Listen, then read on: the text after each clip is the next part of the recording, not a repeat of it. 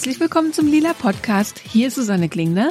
Und hier Katrin Rönecke. Und hier ist Barbara Streidel. Und wieder sitzen wir zu dritt zusammen, wie schon letzte Woche, weil wir euch auch wieder Empfehlungen geben wollen, diesmal zum Fernsehglotzen. Die Weihnachtszeit fängt bald an, man hat meistens zwei Wochen Ferien und dann ist einem vielleicht die Großfamilie auch zwischendurch mal ein bisschen zu viel und man mag sich zurückziehen und einfach nur irgendwas anderes tun, zum Beispiel Fernseh gucken. Deswegen haben wir ein paar Empfehlungen mitgebracht, wie ihr so die Weihnachtszeit ganz unkommunikativ ohne andere Leute verbringen könnt, indem ihr euch einfaches gemütlich macht und draußen draußen sein lasst und Leute Leute sein lasst. Ich will gleich mal anfangen mit einer Serie, die ich jetzt gerade durchgeschaut habe, also die ersten zwei Staffeln, die es schon gibt, und zwar auf Netflix. Und die Serie heißt Glow. Glow heißt Gorgeous Ladies of Wrestling. Und da weiß man dann schon, in welcher Welt diese Serie angelegt ist. Ich habe sie ganz, ganz oft empfohlen bekommen und dann dachte ich aber immer so, hm, Wrestling, da habe ich jetzt so gar nichts mit zu tun. Also ich habe noch nie in meinem Leben Männer-Wrestling geguckt. Ich weiß, dass es ähm, Hulk Hogan gibt, aber mehr weiß ich irgendwie auch nicht. Und die Serie ist aber wirklich toll, weil die einen reinzieht in so eine Welt, in so eine 80er Jahre Welt, was auch schon allein wegen der Frisuren und wegen der Klamotten ganz, ganz großen Spaß macht. Und sie basiert auf wahren Tatsachen, nämlich auf der Geschichte von einer Gruppe Frauen, die gecastet wurden und im Original waren wohl mehrere hundert Frauen bei diesem allerersten Casting und wollten gern bei dieser Show mitmachen. Mir war zum Beispiel auch gar nicht klar, dass Wrestling so ein, naja, so ein TV-Happening eigentlich ist. Also, dass diese ganzen Charaktere wirklich aufgebaut werden, zusammengecastet werden und dann diese Events passieren auch vor allen Dingen dafür, um sie dann im Fernsehen so als Show zu zeigen. Ich dachte, es sei so eine Art Sport, ja, schon mit einem Showanteil, aber dass es im Prinzip eine Fernsehübertragung ist wie ein Tennismatch oder so. Aber so ist es nicht, sondern es ist wirklich Showbusiness und das erfährt man in dieser Serie alles aber eben mit weiblichen Hauptdarstellerinnen. Also die werden so eine Gruppe von Frauen, die jede so ihren eigenen Charakter herausarbeitet. Darum geht's so in den ersten Folgen. Die sind oft überzeichnet. Die sollen natürlich auch Konfliktpotenzial geben, weil man immer eine Geschichte erzählen muss. Warum kämpft jetzt diese Frau gegen diese Frau? Deswegen müssen die auch recht extrem gezeichnet werden. Und dann gibt's zum Beispiel eine, das wird auch in der Serie wirklich thematisiert, dass die eigentlich, also im Englischen heißt es dann oft offensive, bei uns kann man so anstößig vielleicht sagen, zum Beispiel die Welfare Queen, also die schwarze Frau, die von Essensmarken und Sozialhilfe lebt, ja, und die kämpft dann zum Beispiel gegen das All-American Girl. Und das ist so ganz spannend zu beobachten und vor allen Dingen ist es natürlich toll, weil diese Frauengeschichten erzählt werden, weil die alle ihre eigene Geschichte mitbringen. Die eine ist eine ehemalige, wirklich bekannte Soap-Schauspielerin und hat schon ein Kind, war nur noch Hausfrau gewesen und fängt jetzt wieder an zu arbeiten. Es geht um Scheidung, es geht um Abtreibung, es geht eben darum, wie Mutter sein und diese Karriere sich vereinbaren lässt, dann um Frauensolidarität, also es gibt natürlich Konflikte, dann auch um Identität, also die sind natürlich ganz unterschiedlich, also da sind schwarze Frauen dabei, da sind Latinas dabei. Und das den ihre Entwicklung, es ist natürlich so ein Empowerment Film oder es ist so eine Empowerment-Serie, was ich eh gerne mag, weil man dann doch immer mitgenommen wird, wie die sich befreien und selbstbewusster werden. Und vor allen Dingen, was ja irre ist, dass die diese, diese Kampfbewegungen lernen. Also das ist natürlich alles Show und wie die auf den Boden knallen, das ist, das tut denen nicht weh, sondern das ist Show einfach. Aber trotzdem musst du das lernen und musst halt irre fit werden und, und Schauspielern und ja, kämpfen und so. Und das ist, ich finde total faszinierend. Willst du eine neue Karriere vielleicht anfangen? Ist es das, Nein. was du uns jetzt hier mit deinem Power-Up für Glow sagen möchtest?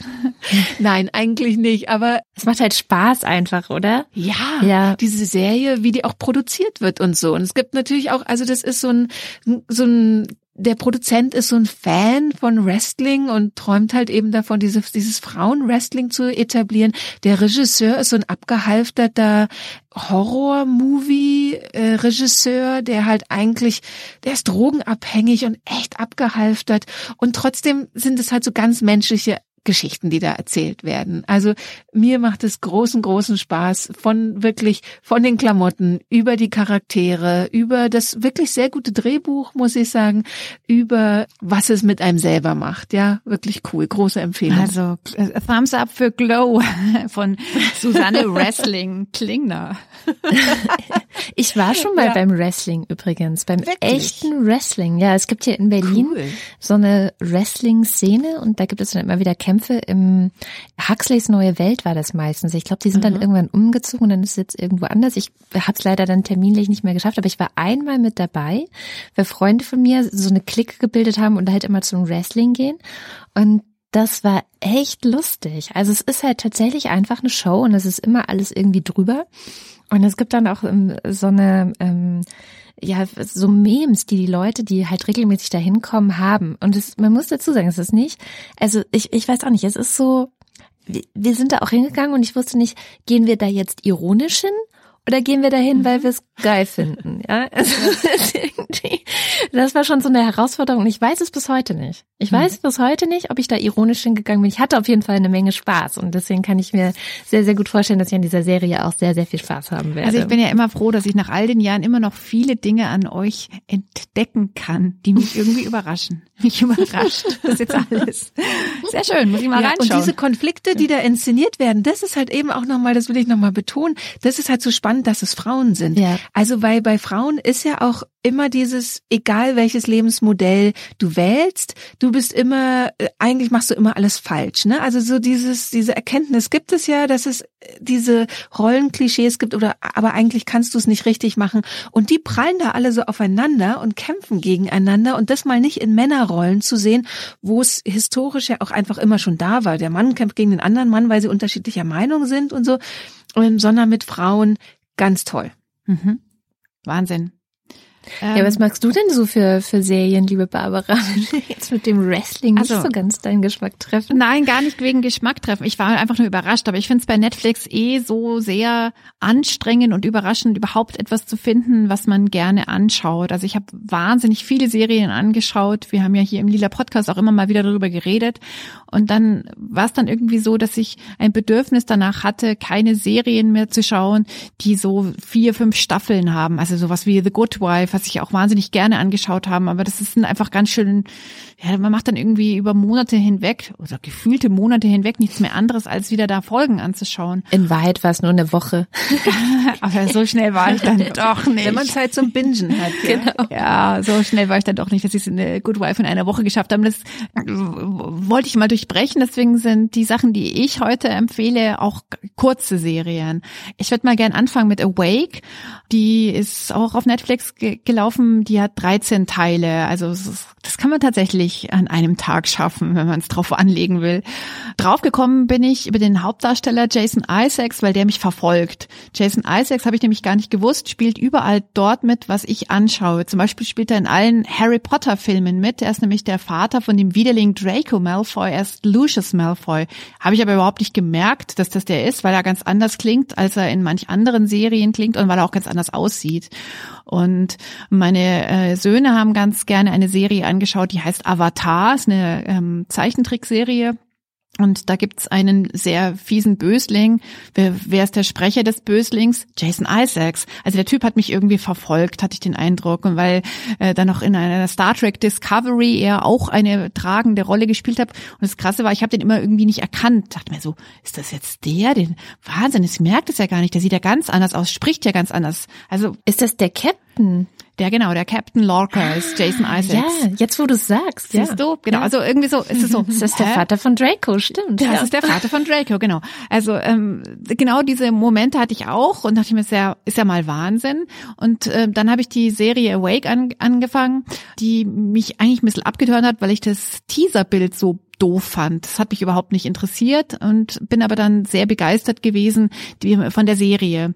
Die Serie erzählt die Geschichte eines Polizisten, eben dargestellt von besagtem Jason Isaacs. Das ist ein Polizist, Michael Britton heißt er und der lebt in zwei Welten. Und zwar ausgelöst durch einen Verkehrsunfall. In diesem Verkehrsunfall ist in der einen Welt seine Frau gestorben und er und sein Sohn haben überlebt. In der anderen Welt haben die Frau und er überlebt, aber sein Sohn hat nicht überlebt.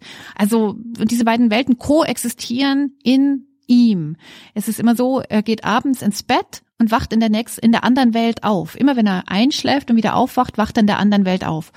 Und das ist, also, es ist wirklich eine wahnsinnig gute Idee für eine kurze Serie. Also wirklich, wirklich eine wahnsinnig gute Idee. Und vor allem in den Welten, äh, die sind eigentlich sonst sehr parallel. Also er hat in beiden Welten, lässt er sich therapeutisch beraten. Und da gibt's natürlich dann auch Witzchen, weil er dann sagt, ja, genau das, was Sie mir jetzt hier empfehlen, hat mir der andere Therapeut in meiner anderen Welt auch schon geraten. Ja, klar, er macht eine Traumatherapie, weil dieses, dieser Verkehrsunfall ja extrem traumatisch gewesen ist. Und das hier und jetzt, also sein Arbeitsunfall ist auch eigentlich relativ identisch, wenn halt auch mit leichten Abweichungen. Also er hat in, in der einen Welt ist er, hat er den einen Partner, mit dem er halt auf Streife und so weiter geht. Das ist in der anderen Welt ein anderer. Und was ich auch ganz erstaunlich finde, ist, dass er überhaupt nicht hadert. Er ist eigentlich ganz zufrieden, weil er sagt halt, er will nicht auf die eine oder auf die andere Welt verzichten, er will sich auch nicht für die eine oder andere Welt entscheiden, weil er ja nur mit den beiden Welten sowohl noch ein Leben mit seiner Frau als auch noch ein Leben mit seinem Sohn hat. Also er, er akzeptiert, dass er irgendwie die nicht mehr zusammenkriegt, aber er will auch auf keine verzichten, weil natürlich immer wieder Therapeut oder äh, Therapeutin sagen, ja, sie müssen es halt loslassen, ja, sie müssen halt akzeptieren, dass sie da jemanden verloren haben. Also äh, die, es wird ihm halt immer ähm, gesagt, das hast du alles nur in deinem Kopf, weil du halt den Verlust nicht akzeptieren kannst. Und genau das will er aber nicht. Er will nicht loslassen. Ich will nicht verraten, wie es ausgeht. Es hat Nein, ein, auf keinen Fall. Ein, ein überraschendes Ende, aber ich habe es extrem super gefunden. Awake, 13 Teile. Hm. Ich bin gespannt. Ich bin gespannt. Dann komme ich mal mit meiner Serie, die ich auch immer noch gucke, weil sie immer noch läuft. Alle kennen wahrscheinlich schon ein bisschen Doctor Who. Ich weiß nicht. Also, obwohl ich begegne immer wieder Leuten, die kennen Doctor Who auch nicht. Kennt also ihr ich, Doctor Who? Ich kenne ihn. Ich kenne ihn. Ich kenne es vom Namen, aber noch nie gesehen. Noch nie gesehen. Wow. Nee. Okay, ja, super. Da hast du auf jeden Fall noch was Tolles vor dir. Blowing.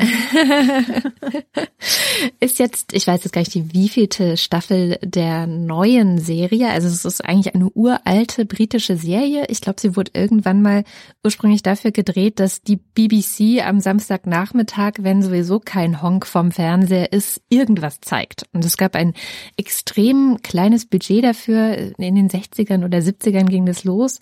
Und dann haben sie halt irgendwas zusammengebastelt, irgendwelche Schauspieler dahingestellt und sich irgendeine abstruse Geschichte ausgedacht und herausgekommen ist Doctor Who.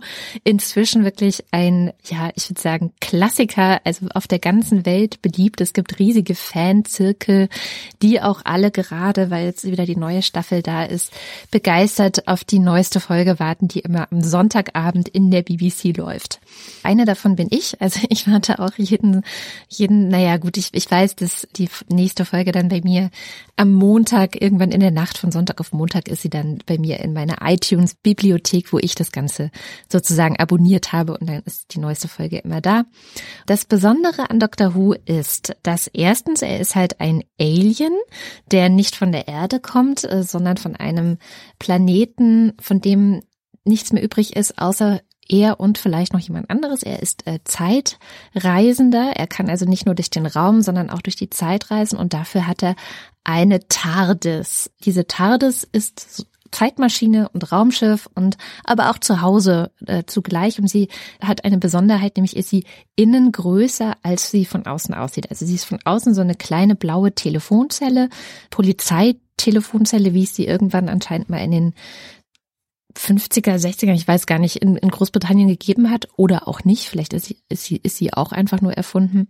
Und damit reist er durch die Zeit. Das ist die einzige Konstante. Ansonsten ist Dr. Who dadurch gekennzeichnet, dass er immer mal wieder sein Äußeres ändert. Er normalerweise würde ein normaler Mensch sterben, aber er stirbt nicht, sondern er regeneriert. Und ist dann hinterher, sieht er einfach anders aus, muss sich auch immer erstmal wieder daran gewöhnen, dass er jetzt anders aussieht. Und die ganzen Fans auf der ganzen Welt müssen sich auch wieder daran gewöhnen, dass, ich weiß nicht, äh, David Eccleston, der der erste Schauspieler, also in der ersten Staffel dieser neuen äh, Wiederauflage war, ist dann nicht mehr David Eccleston, sondern ist David Tennant. Und so weiter. Und jetzt ist das Besondere an der aktuellen Staffel Dr. Who, dass das erste Mal in der gesamten Geschichte dieser ganzen Jahrzehnte Dr. Who eine Frau aus dem Doktor geworden ist. Das heißt, es ist nicht mehr der, der typische Mann, der immer mit irgendwelchen Kumpaninnen durch die Zeit und durch das, das Weltall reist und Abenteuer erlebt und böse Mächte bekämpft, sondern zum ersten Mal ist es endlich, endlich eine Frau. Das hat die Dr. Who-Fangemeinde auf der Welt gespalten, kann man sagen. Also es gibt so Leute wie mich und viele andere, die sich sehr, sehr, sehr darüber gefreut haben. Viele finden, dass es eigentlich überfällig war, dass es jetzt endlich mal, weil es, es ist, warum auch nicht, ne? Also dieser Mensch ändert sich sowieso ständig. Warum kann es nicht auch meine Frau sein? Und das wurde jetzt Aber das eingelöst. war so ein Konflikt, den ich sogar als Nicht-Zuschauerin mitgekriegt Ja. habe. Da waren ja auch die Ghostbuster plötzlich Frauen, ne? Ja. Und dass da die so schon Leute gab, die echt ausgeflippt sind, Ja, die dann gesagt haben, das darf nicht sein. Das funktioniert Also wo man schon so denkt, Ja. guten Morgen, it's 2018. Ja, und jetzt ist eben Jodie Whittaker, ist die Schauspielerin, die den den Doktor, die, also The Doctor, ne, ich guck's auf Englisch, deswegen ist, ist dieser ganze Konflikt überhaupt nicht da. Es ist halt The Doctor. Es ist Genau. genauso The Doctor, wie es vorher auch The Doctor war. Und übrigens, ähm, Ist jetzt- was ich auch auch noch mal sagen wollte, ist, ähm, dieses The Doctor, man sagt nicht, ah, das ist Doctor Who oder so. Der heißt Nee, nicht genau. so. Dann ist es echt nur The Doctor. Also eigentlich ist das Who total doof, weil man immer denkt so, das ist der, der, der Herr sowieso oder sowas oder die Frau Doktor sowieso. Ja, ja, naja, es kommt ja daher, dass sie sich immer vorstellt, oder früher halt er, dass er sie sich immer vorstellt mit ah, Hello, I'm the Doctor und dann die Gegenüberperson fragt Doctor Who. So, daher kommt der, Name Doctor Who, weil die anderen immer fragen, Doktor wer? Doktor was? Und sie so, I'm the Doctor. Ich äh, finde die aktuelle Staffel auch aus einem anderen Grund sehr, sehr toll, weil was gemacht wird in vielen Folgen, also erstens, früher war es eben ein Mann, war der Doktor und seine Begleitung war eine Frau. So, das war so der Sidekick. Und dieser Sidekick war immer auch besonders toll eigentlich inszeniert. Also diese Frauen, äh, sie hießen Rose oder Clara oder Amy, die waren selber sehr starke Frauenfiguren, deswegen mochte ich Dr. Who immer schon, aber es waren eben nur die Begleitpersonen und die Hauptperson war eben ein Mann. Jetzt gibt es nicht nur eine Begleitperson, sondern gleich drei und davon sind zwei nicht weiß und einer ist alt. So, also es, es wird immer diverser und man fragt sich am Anfang so ein bisschen so, okay, machen Sie es jetzt nur, weil man das heute so macht in 2018 und ist es nicht vielleicht doch ein bisschen viel Neues und Diversität und so. Aber ich finde, es funktioniert total super. Also man kommt echt gut rein. Es wird unter anderem zum Beispiel einmal die Geschichte von Rosa Parks erzählt. Also wie gesagt, sie sind ja Zeitreisende und sie reisen zurück in die Vergangenheit und reisen zu Rosa Parks, die sich da in den, ähm, die Geschichte ist ja bekannt, in den Bus gesetzt hat. Und Amerika damals gab es ja die Rassentrennung noch. Das heißt, es gab im Bus Plätze für Weiße und Plätze für Schwarze. Und sie hat sich einfach auf einen Platz für Weiße gesetzt und geweigert aufzustehen was als einer der wichtigsten Momente in der Geschichte für die Emanzipation, also für die tatsächliche Emanzipation der schwarzen Menschen in den USA gilt. Also diese Geschichte wird erzählt. Dann reisen sie zurück in den Konflikt zwischen Pakistan und Indien und wie der entstanden ist. Und diese ganzen Sachen, also was, was da einfach passiert ist, dass anhand von so einer ich sag mal, Fantasy-Science-Fiction-Figur, die außerdem auch immer extrem lustig ist. Also traditionell ist der Doktor oder die Doktor ein, ein bisschen exzentrisch, verrückt, glaubt immer an das Gute in den Menschen, verabscheut jegliche Waffen, also hat so ganz, ganz sympathische Persönlichkeitsmerkmale. Auch, auch äh, Jodie Whittaker natürlich auf jeden Fall ist super, super lustig und gleichzeitig werden halt viele aktuelle menschliche Konflikte verhandelt. In einer Folge zum Beispiel ist so dieses Versandding, was wir ja äh, auf der ganzen Welt haben. Ne? Also Leute brauchen irgendein Produkt und zack, bestellen sie es einfach beim Versandhändler ihrer Wahl, der meistens der gleiche ist, weil es längst ein Monopol gibt und so. Das wurde einfach mal weitergedacht, ein bisschen irgendwo anders hin ins Universum verlagert, ein bisschen mehr Maschinen und Roboter und so weiter, aber äh, halt auf die Spitze getrieben und die Konflikte, die darin auch entstehen. Also das ist eigentlich das Tolle, dass ähm, es macht Spaß, es ist Science Fiction, es ist Fantasie und gleichzeitig nie ohne einen Bezug zu uns, also zu unserer jetzigen Realität, zu den Fragen, vor denen wir stehen, zu den Konflikten und auch der Geschichte, die wir hinter uns haben. Das finde ich einfach wahnsinnig toll umgesetzt. Mhm. Große, große Cook-Empfehlung. Also ich kenne die Folgen vor allem mit dem männlichen Vorgänger, dem davor. Und bei mir ist es so, dass Doctor Who immer die Bedürfnisse, die ich habe, seitdem ich gerne Buffy angeschaut habe, also Buffy, die Vampirjägerin, die werden da irgendwie wieder neu befriedigt. Also eben gerade so ein bisschen ja, so ein bisschen Monster-Trash nenne ich das jetzt einfach. Da tauchen ja auch gerne mal irgendwelche merkwürdigen Dämonen auf, die dann so ihre Privatprobleme haben und das bringt dann so Ärger. Das aber halt nicht abgelöst, genau wie du sagst, von unserem Hier und Jetzt oder von unserem Alltag, sondern eben ganz schön gut da eingebettet. Und das schätze ich auch ganz schön dass man sowas hinkriegt, weil es halt einfach irgendwie dann auch witzig ist. Ich habe es jetzt bei iTunes. Ich glaube, wenn man sich einen sogenannten VPN anschafft, kann man es vielleicht auch einfach bei der BBC gucken. So oder so, irgendwann kommt es wahrscheinlich auch auf Netflix, weil die alten Staffeln, soweit ich weiß, auch auf Netflix mhm, zu finden sind. sind. Mhm. Die aktuellsten aber immer nicht, weil ja, das braucht immer so ein, zwei Jahre, glaube ich, bis dann die aktuellsten Folgen dort sind. Ja. Ja, wir haben wirklich viele Netflix-Empfehlungen. Ich werde jetzt auch gleich noch eine haben, aber tatsächlich liegt es daran, dass man sich nicht mehr nach dem Zeitplan von irgendwelchen Fernsehsendern richten mag. Oder guckt ihr noch so fern, dass man dann immer weiß, man muss nee, gar nicht. Dienstag 20.15 Uhr, passt einem nicht mehr so ins Leben heutzutage, ne? Das Einzige, was wir regelmäßig gucken, aber das äh, mache ich dann mit den Kindern, ist jeden Tag oder wann immer wir wirklich dazu kommen, Logo, die Kindernachrichten auf Kika. Ah, die mh, gucken wir sehr, okay. sehr gerne. Die sind auch, kann ich sehr empfehlen, äh, sehr gut aufbereitet. Die haben echt eine gute Redaktion da im Hintergrund, die Sachen, die aktuell sind, runterbrechen und versuchen für Kinder gut zu erklären. Ah, cool. Kann man für die Ferien ja dann auch mal probieren, das immer mal und wieder zu damit wir nicht nur die Netflix-Empfehlungen haben, prinzipiell lohnt sich ja auch immer so ein Blick einfach in die Mediatheken. Also man kann ja mhm. bei den meisten Sendern, ob es das ARD ist oder Kika oder Arte oder wie sie heißen, sehr viel einfach über Stream nachschauen. Also ich mache das ganz viel und schaue so auch dann Sachen an, die ich äh, vom Zeitplan her verpasst hätte. Ja, ich habe jedenfalls noch eine Netflix-Empfehlung. Das ist auch eine Originalproduktion. Also das haben die selber gemacht, nicht nur eingekauft von einem anderen Anbieter, Fernsehstation oder was auch immer. Und zwar Unbreakable Kimmy Schmidt. Und ich kenne Leute, die das ganz furchtbar finden und ich kenne Leute, die Kimmy lieben. Ich gehöre zu der letzten Fraktion natürlich, sonst würde ich es jetzt hier nicht empfehlen. Also ganz kurz die Geschichte. Kimmy Schmidt wird in Indiana aus einem Bunker befreit. Und dort hat sie 15 Jahre lang mit drei anderen Frauen gelebt. So ein irrer Pastor hat die dahin entführt und sie war halt selber noch ganz jung. Der Pastor ist übrigens gespielt von John Hamm, den man aus Mad Men kennt, also die Hauptfigur, der aber wirklich als lustiger Schauspieler so viel besser ist nochmal als dieser Mad Men Charakter. Jedenfalls hat der die Frauen da für 15 Jahre gefangen gehalten, dann werden sie befreit und sie kennt natürlich das Leben nicht so, wie es jetzt ist. Sie war halt ein Teenager und das Leben war halt ohne Internet zum Beispiel, ohne diese Hektik, ohne ja alles, was wir so als das moderne Leben bezeichnen würden. Und für ein Fernsehinterview werden die alle nach New York eingeladen. Die sind natürlich eine Sensation erstmal. Und sie ist so total begeistert von New York und entscheidet spontan, dass sie dort bleiben will. Und weil sie aber natürlich überhaupt kein Geld hat und auch keinen Bezug zu ihrer Familie, weil die haben sie nie gesucht in der Zeit und so. Also es ist eigentlich ganz tragisch, so die, ja.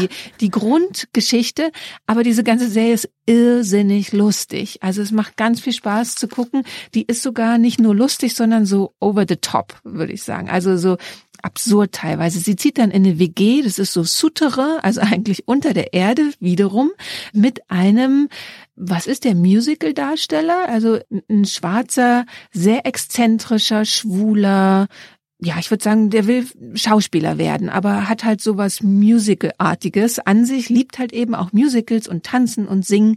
Und die Vermieterin ist so eine verrückte alte Frau. Also das ist so das Ensemble. Sie findet dann irgendwann einen Job bei einer Millionärin, bei einer Millionärsgattin, die dann irgendwann auch von ihrem Gatten verlassen wird. Da ist so diese ganze Problemlage. Die wird gespielt von Jane Krakowski, die ihr bestimmt auch von 30 Rock kennt, also die früher auch bei die Anwaltsserie mit der neurotischen Anwältin. Ellie McBeal. Ellie McBeal, genau, also diese Blonde. Ja. Die so, ja, ja. ja, könnt ihr euch an die erinnern? Und die spielt da auch wieder mit. Also das Ensemble ist einfach schon ganz, ganz großartig, macht ganz viel Spaß zuzugucken. Und dann halt vor allen Dingen Kimi Schmidt. Also Kimi Schmidt ist so Optimismus in Reinform in eine Person gegossen.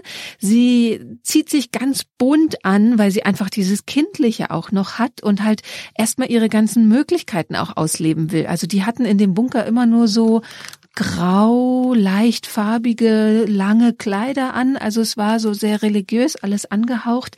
Und sie genießt es einfach jetzt so ihr Ding zu machen und verrückte Sachen auszuprobieren oder auch so, so kindliche Sachen. Den ganzen Tag nur, keine Ahnung, M&M's zu essen oder so. Jetzt mal als doofes Beispiel der so zuzugucken, wie sie eben mit dieser Art durchs Leben geht und auch gut durchs Leben kommt, beziehungsweise Konflikte oder Sachen, die sie zurückwerfen, auch immer wieder mit diesem, mit diesem Charakter so angeht, das macht sehr viel Spaß. Und als Hintergrundinfo noch, dieser Charakter wurde von Tina Fey für Ellie Kemper ausgedacht. Also Ellie Kemper, die Schauspielerin, die die Kimmy Schmidt spielt, hat vorher in The Office mitgespielt, in der US-amerikanischen Version von The Office und Tina Fey war von der so begeistert, dass sie ihr diese Rolle quasi auf den Leib geschrieben hat. Die ganze Geschichte dahinter erfährt man dann auch nochmal in Ellie Kempers Autobiografie oder Memoir ist ja eher so das Wort, wenn es halt eben nicht das ganze Leben umgreift, sondern nur bis dahin. Die ist ja noch relativ jung. Das Buch heißt My Squirrel Days und ich kann es auch sehr, sehr empfehlen. Ich habe als Hörbuch das gehört und sie spricht es selber, das Hörbuch da merkt man dann auch noch mal, dass sie eigentlich sehr, sehr wie Kimi ist. Also die ist selber auch so ein sonniger, optimistischer, energiegeladener Typ und es macht sehr viel Spaß, das anzuhören und Tina Fey gibt ihr da echt die Rolle ihres Lebens und also wer 30 Rock gesehen hat mhm. mit Tina Fey, wer Tina Fey verfolgt und ihren Humor mag, der wird glaube ich auch Kimi Schmidt sehr, sehr lieben. Absolut.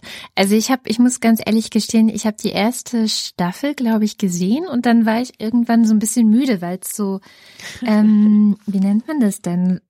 Das, die Fröhlichkeit ist so anstrengend. Ja, das kann ich mir eben vorstellen, dass Leute das anstrengend finden. Ja. Mich ermüdet das gar nicht. vielleicht, wenn man mit ihr auf so einem Energielevel schwimmt, dann erträgt man das vielleicht besser. Hm. Ja, hm. wahrscheinlich. Aber ich habe jetzt auf jeden Fall Lust bekommen, einfach weiter zu gucken. Hm. Das ist auf jeden Fall schon mal ganz gut. Ja. Cool.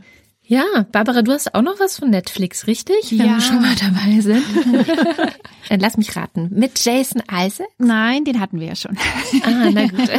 Obwohl ich Star Trek Discovery, die erste Staffel, auf jeden Fall auch empfehlen kann. Da spielt er ja auch mit. Ich glaube, die hast du auch gesehen, ja, Katrin, ja. oder? Also wirklich jeder neuen Folge entgegengefiebert. Ja, so ein bisschen auch. wie bei Doctor Who jetzt. Ja, also es ist wahnsinnig gut, kann ich auch empfehlen, total. Aber was ich noch hier ein wenig ausbreiten wollte, ist nochmal so eine kurze Serie, Zehn Teile hat die Serie Seven Seconds. Die ist relativ neu dieses Jahr auch erst rausgekommen und ist viel diskutiert worden.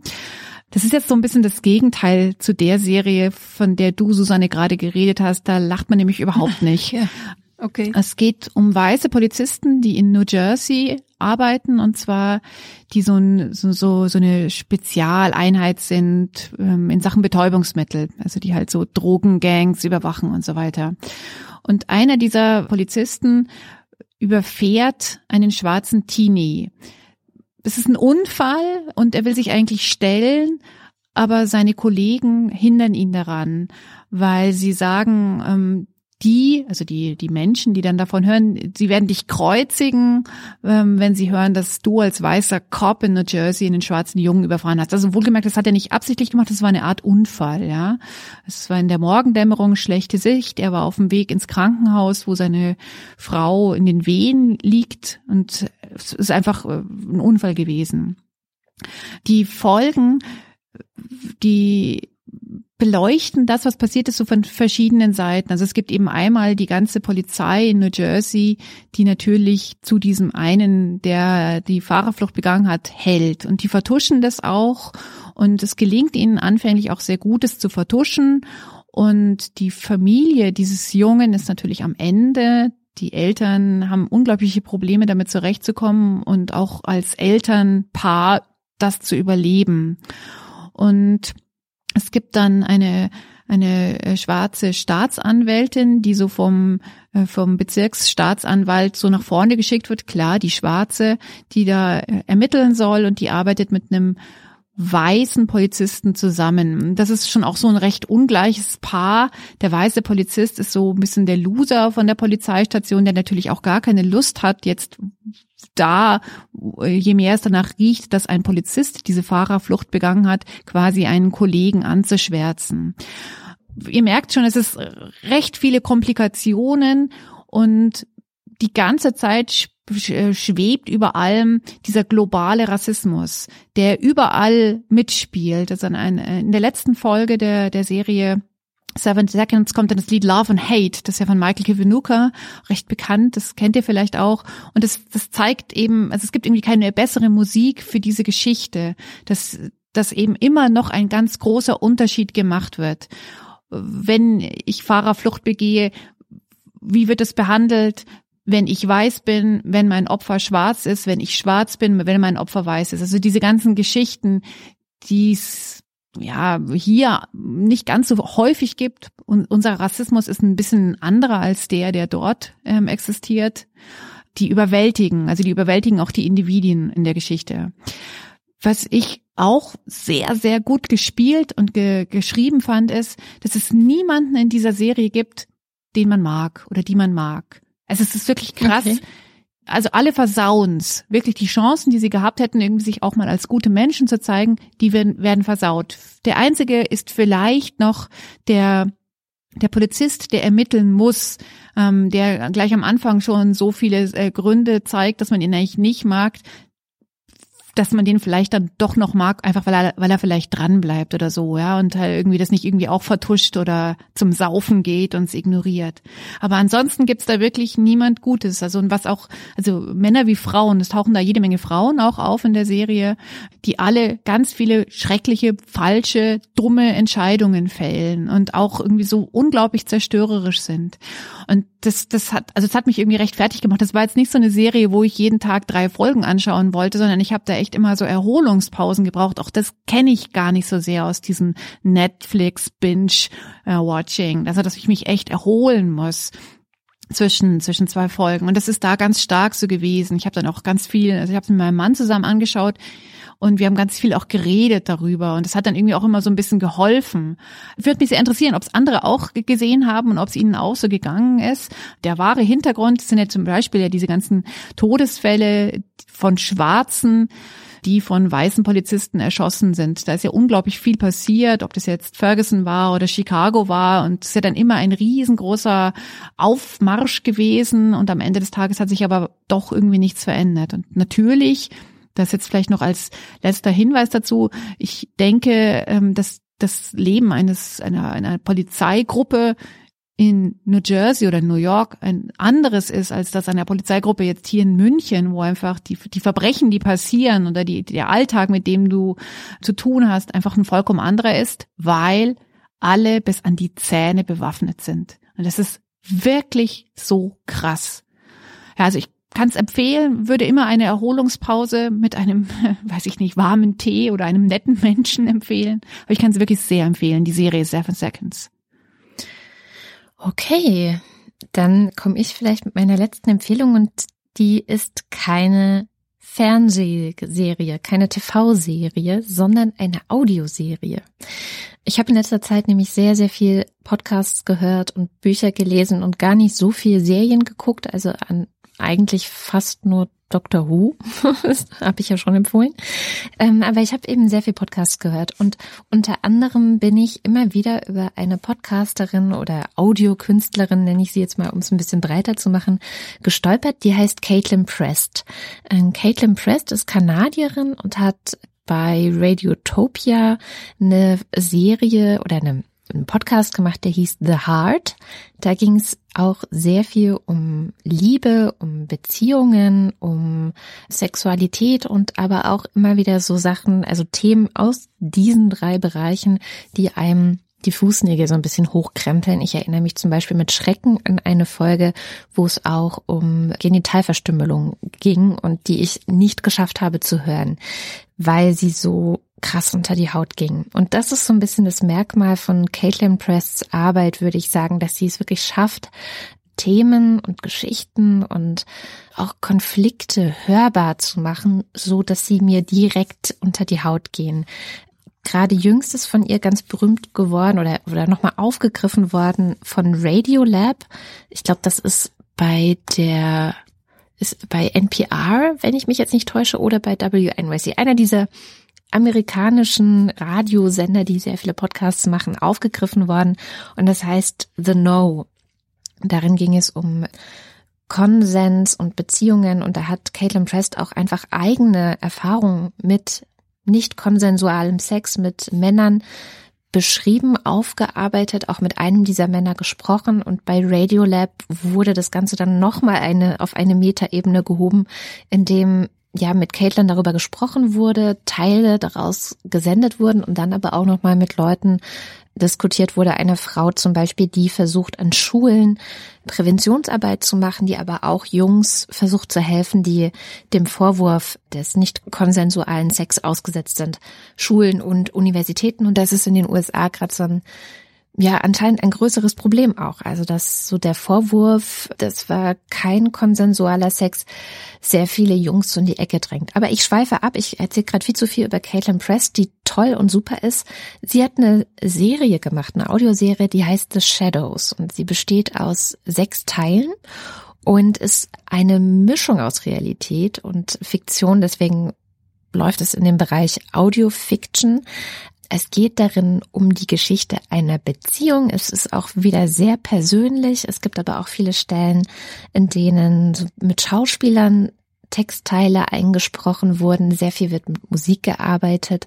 Und diese Geschichte der Beziehung mh, mm, fängt im Grunde da an, und deswegen hat es mich auch so gepackt und ich habe tatsächlich diese Serie gebinged, fängt da an, wo ich auch schon mal stand. Also es geht so ein bisschen um die Frage, ja, wie funktionieren denn moderne Beziehungen? Kann man überhaupt noch auf Monogamie beharren? Und wenn nein, was ist dann die Alternative dazu? Ist nicht dieses ganze offene Beziehungsding am Ende auch verletzend? Also wenn ja, wie findet man dann eigentlich den richtigen Weg für sich in Beziehungen und mit auch all den ganzen Komplexen, mit denen man als junge Frau gerade auch so rumläuft. Also ich erinnere da an die letzte Sendung, wo wir über die Millennials auch kurz gesprochen haben, weil die Bianca Jankowska ja dieses Millennial-Manifest geschrieben hat. Also da kommt ja auch sehr stark hervor, dass junge Frauen einfach so ein Päckchen mit sich auch rumschleppen. Also was irgendwie mit Beziehungen, mit Sexualität, mit Verletzungen in diesen ganzen Bereichen zusammenhängt.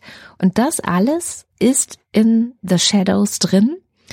Wahnsinnig toll erzählt, spannend erzählt. Äh, sechs Folgen, die glaube ich jeweils so um die 45 Minuten oder so lang sind, die man aber gar nicht merkt. Also wirklich, ich habe es weggebünscht. Ich habe auch alle Teile sofort, also ich habe erst den ersten Teil gehört, sofort gemerkt, okay, das packt mich. Ich will wissen, wie es weitergeht. Ich will nicht mehr aufhören zuzuhören. Dann sofort die anderen auch so äh, runtergeladen. Für mich ein wahnsinnig gutes Beispiel dafür, wie dieser Effekt, den wir sonst ja nur von Serien aus dem Fernsehen kennen, also dass man denkt, äh, ich kann jetzt nicht weiterleben, ohne die nächste Folge gesehen zu haben, dass das in Podcasts genauso funktionieren kann, wenn man sich ein bisschen Mühe gibt. Also sehr, sehr, sehr, sehr toll. Ich will auch überhaupt nicht zu viel über die Geschichte verraten, weil es gibt immer wieder Wendungen und immer wieder ja, äh, überraschende Sachen. Also es wird auch aus verschiedenen Perspektiven erzählt. Sehr, sehr toll. Nach S-Town, also es gab ja einmal schon mal so eine Serie, die ich auch so weggebünscht habe, Podcast-Serie, die, das war S-Town, die basierte allerdings auf einer wahren Geschichte. Nach S-Town ist das für mich so die beste Podcast-Serie, die es gibt und vor allem von einer tollen Frau gemacht. Ja. Hm. Sehr gut, dass wir dann doch noch einen Tipp haben, den man sich auf die Ohren tun kann und rausgehen ja, kann. Auf jeden Fall. Also wenn in den Ferien gutes Wetter ist oder auch wenn schlechtes Wetter ist, dick einmummeln und einfach einen Podcast mit rausnehmen, muss man nicht die ganze Zeit vor der Glotze sitzen. Ja, gut. du bist nicht so die rausgehen. Doch, bin ich schon. Ich finde, man kann auch irgendwie mal das Bedürfnis haben, mal nicht rauszugehen. Ja. Also äh, macht, wie ihr es wollt, sowohl als auch. Ich höre meine Podcasts sehr oft im Bett. Ja, da, oh. Ah, uh, auch gemütlich, ja. Hm. Ja, Ja, dann bleibt uns gar nichts anderes übrig, als euch schon mal eine gute Vorweihnachtszeit zu wünschen. Vor allen Dingen Katrin und ich. Ihr hört uns vor Weihnachten nicht mehr. Nächste Woche hört ihr Barbara noch. Ganz mal. genau. Und ich habe ein Thema, was vielleicht all die, die nicht aus Bayern kommen, überraschen wird. Und zwar habe ich mit Evi Strehl gesprochen. Und zwar habe ich darüber gesprochen, was denn Gstanzel sind, was Gstanzel singen ist was das mit Emanzipation zu tun haben kann. Also ihr ahnt ja schon, dass das Lieder sind, die aus Bayern kommen. Also ganz wichtig, all die, die ihr nicht bayerisch sprecht, keine Sorge, es wird alles übersetzt. Es wird alles in einem kleinen Lexikon, was ich dazu packe, in die Show Notes erklärt. Und Evi Strehl erzählt ganz viele interessante Sachen, von denen ich, obwohl ich in München geboren wurde und mein ganzes Leben lang in München gelebt habe, überhaupt gar keine Ahnung hatte. Sehr viele Vorurteile, die ich zu Dirndeln und Bayern bayerischen Musikstücken hatte, konnte ich darüber abbauen. Und das ähm, ist alles der, der, der Verdienst von Ivi Strehl, mit der ich da ein Interview gemacht habe. Also nächste Woche, noch kurz vor Weihnachten, lernen wir, was Gstanzelsingen ist. Yeah, super. freue ich mich schon drauf. Ich habe nämlich auch keine Ahnung, obwohl ich jetzt hier auch schon 13 Ja, ja, ja, ja. Es gibt immer noch äh, Spiele. Sehr gut. Sehr schön. Also, lasst euch gut gehen. Genau, das war unsere Serienempfehlungsrunde hier im Lila Podcast. Wenn ihr uns unterstützt und dann freuen wir uns wie immer über Spenden und über Zuwendungen. Da findet ihr die nötigen Informationen gleich direkt unter dem Podcast. Da gibt es zum Beispiel unsere Amazon oder Thoman Wishlists und auch den Hinweis auf Spenden. Man kann Geld spenden, man kann noch mehr Geld spenden oder man kann so richtig viel Geld spenden. Man kann aber auch einen freundlichen Kommentar spenden oder die Zeit, die ihr habt, wenn ihr einfach unseren Podcast äh, weiterempfehlt an andere, die es vielleicht noch nicht kennen. Wir freuen uns sehr darüber und bedanken uns auch dafür. Und wer noch ein Last-Minute-Weihnachtsgeschenk haben möchte, dem sei unsere lila Podcast Tasche ans Herz gelegt, äh, genäht von der tollen Manu Mama, ganz sozial und öko und alles, was man so haben kann. Also Last-Minute lila Podcast Taschen, bitte eine Mail an tasche.lila-podcast.de und dann versuchen wir so gut es geht, euch noch damit zu versorgen.